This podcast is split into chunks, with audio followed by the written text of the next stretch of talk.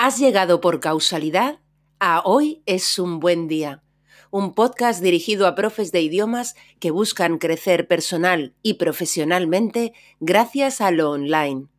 Aquí, Lola Gamboa compartirá tips, estrategias e inspiración para que logres crear un trabajo a tu medida que te permita vivir bien de tu pasión docente, desde cualquier lugar y sin intermediarios.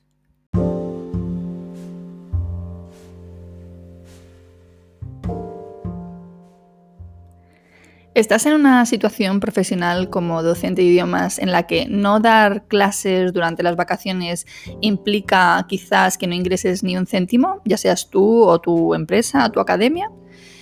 ¿Te da quizás miedo dejar de trabajar en agosto a pesar de que lo necesitas como agua de mayo porque sientes inseguridad económica sobre tu futuro más cercano? Bien, pues hoy es un buen día para hablar de cómo conseguir vacaciones remuneradas. Soy Lola Gamboa y esto es Hoy es un buen día, mi podcast dedicado a profes de idiomas que quieren crecer personal y profesionalmente gracias a lo online y desde la simplicidad. Esta semana, que es la última de julio de 2020, he tenido mis últimas sesiones de consultoría individual con los miembros de la primera edición de Melón. Llega al final del programa y como, bueno, sinceramente nos cuesta despedirnos, hemos, eh, hemos decidido eh, decirnos mejor un hasta luego y hacer un encuentro final en septiembre. Aún así, han sido días de palabras bonitas y de mucho, muchísimo agradecimiento mutuo. Personalmente no puedo estarles más agradecida a mi primer grupo de mentorización porque además de haber sido un grupo de profes con una creatividad contagiosa y una gran capacidad de trabajo, ellas, ellos han hecho posible, gracias a su confianza, que este programa saliera adelante por primera vez. Así que de corazón, un gracias emocionado a todos vosotros, a todas vosotras. En estas últimas sesiones he observado una cuestión importante que me ha dado pie a este último episodio de la primera temporada del podcast, y es que la mayoría no se van a tomar vacaciones. Las que sí se las toman se van a coger dos semanas máximo. Me pregunto si esta es la situación de muchos de vosotros que escucháis el podcast. Si es así, está claro que hay algo que revisar desde mi punto de vista. Eh, lo primero sería analizar la causa eh, por la que no te estás tomando unas vacaciones como Dios manda.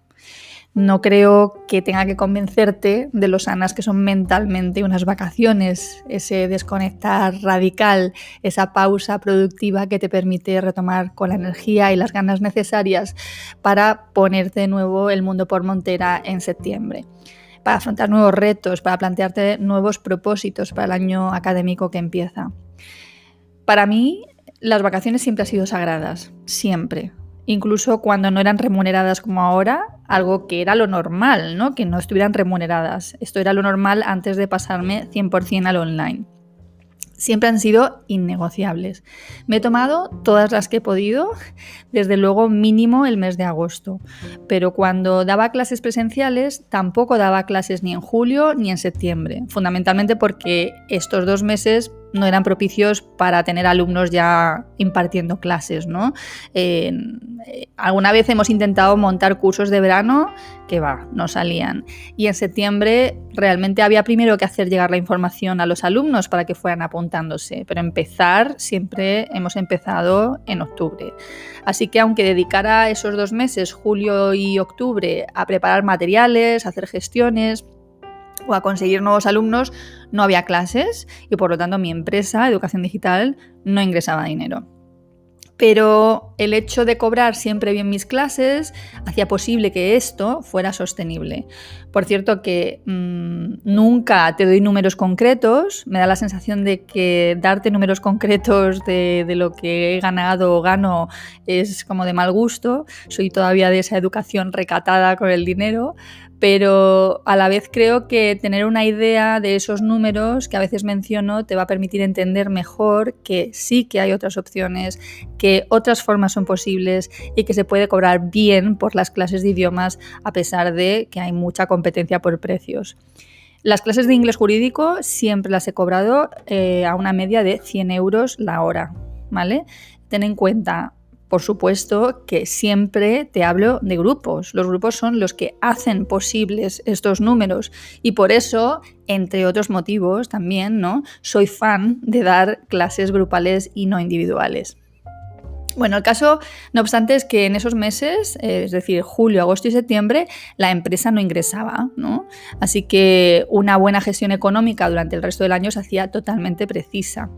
Ahora con lo online, gracias a un mayor número de alumnos en todas partes de España y también fuera de España, gracias a los cursos grabados que siempre están abiertos a matrículas y también gracias a ofrecer la posibilidad de pagar los cursos a plazos, cerrar mi chiringuito esos 31 días de agosto no implica que la empresa deje de cobrar. Hay un flujo constante de dinero que entra cada mes y la verdad que me acuerdo el primer año en el que eh, estando en este sistema la empresa ingresó incluso en verano me parecía como de otra dimensión, ¿no? Mira, creo que uno de los factores que hace que no nos cojamos vacaciones es el miedo, sinceramente. Eso es lo que muchas veces nos hace coger más trabajo del que realmente deseamos. Es el temor a las vacas flacas, ¿no? A que no me vaya bien en los próximos meses o el próximo año. Entonces aquí una buena dosis de autoconfianza se hace necesaria para empezar, ¿no? Y mi propuesta, ya sabes, que es además que des los pasos para montar un negocio online de idiomas que además de permitirte hacer lo que te gusta, te permita vivir bien de tu trabajo. Eso sí, garantías no las tiene nadie. Yo misma no puedo asegurarte que en futuros años mi negocio siga proporcionándome el tipo de vida que yo quiero y que deseo. Pero trabajo para que esto sea así, porque he establecido claramente mis prioridades vitales en el primer puesto, es decir, que lo que considero más importante está realmente priorizado. Gracias a las estadísticas de la newsletter y del podcast, sé bien que este tipo de episodio que hoy estoy haciendo, eh, así más de mentalidad, más, de mindset, no es el tipo de episodio que más os gusta o que más escucháis. Preferís indudablemente aquellos episodios, o sea, más pragmáticos, ¿no? En los que os hablo de cómo conseguir alumnos, cómo vender, qué plataformas usar, qué herramientas emplear o qué estrategias te ayudarán a lograr un negocio económicamente viable. Pero en mi opinión, el primer trabajo a realizar antes de poder crecer profesionalmente es un trabajo de crecimiento personal. Eh, acumular más y más información no creo que sea lo que más te va a ayudar a crear la vida que seguramente estás deseando. Todos tenemos dos trabajos, mínimo, el personal y el profesional, pero parece que solo estamos dispuestos a invertir tiempo en el profesional, ¿no? en el trabajo profesional. Y lo personal queda a un lado en el lugar ese de las tareas eternamente pendientes. ¿no? Para mí personalmente es el trabajo más importante a realizar y esto sin ninguna duda. Es por este motivo que en este episodio de hoy te voy a recomendar tres libros que a mí me han ayudado muchísimo a hacer ese trabajo y a priorizar lo verdaderamente importante. Tres libros que me han ayudado sin duda también a crecer profesionalmente. Así que si este verano quieres invertir tus lecturas de tumbona en algo verdaderamente productivo y sientes que en alguna medida encajas con lo que yo te planteo y mi forma de ver la vida, aquí van mis tres recomendaciones súper top.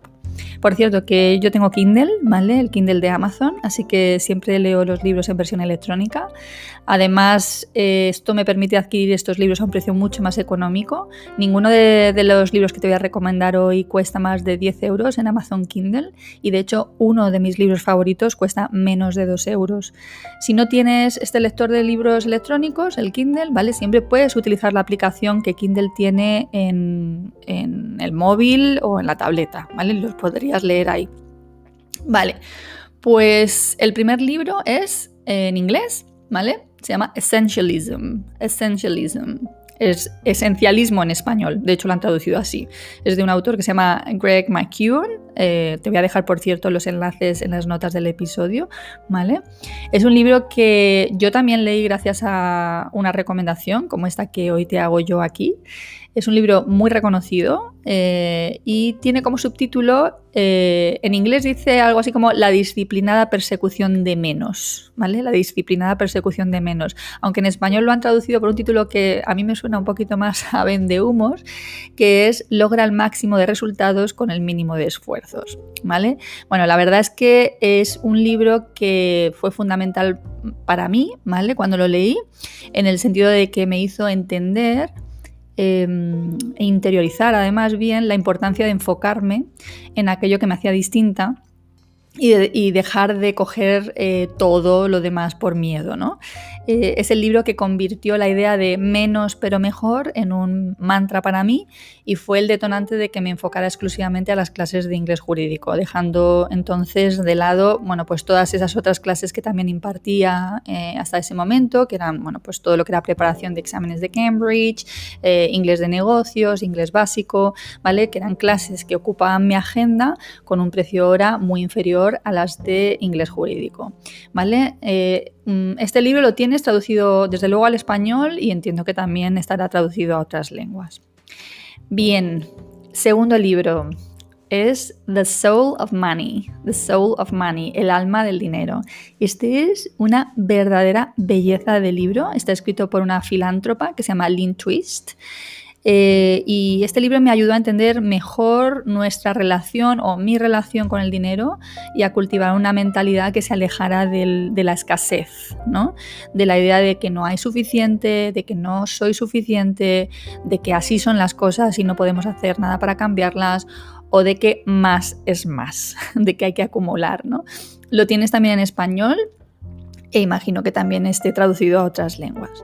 Por último, mi libro de cabecera estos días, uno que de hecho estoy releyendo por segunda vez y es el que no cuesta ni dos euros en su versión electrónica. Se titula The Tao Made Easy. The Tao Made Easy, el Tao hecho fácil, ¿vale? Y el autor es Alan Cohen. De verdad, qué maravilla de libro Kevin explica Cohen los principios del taoísmo, del Tao, y qué grandes enseñanzas recoge. Son puro sentido común. Aunque este libro lo he dejado para el final, aquí en el podcast, si solo quieres comprarte uno, cómprate este. Creo que es particularmente necesario en los tiempos que estamos viviendo.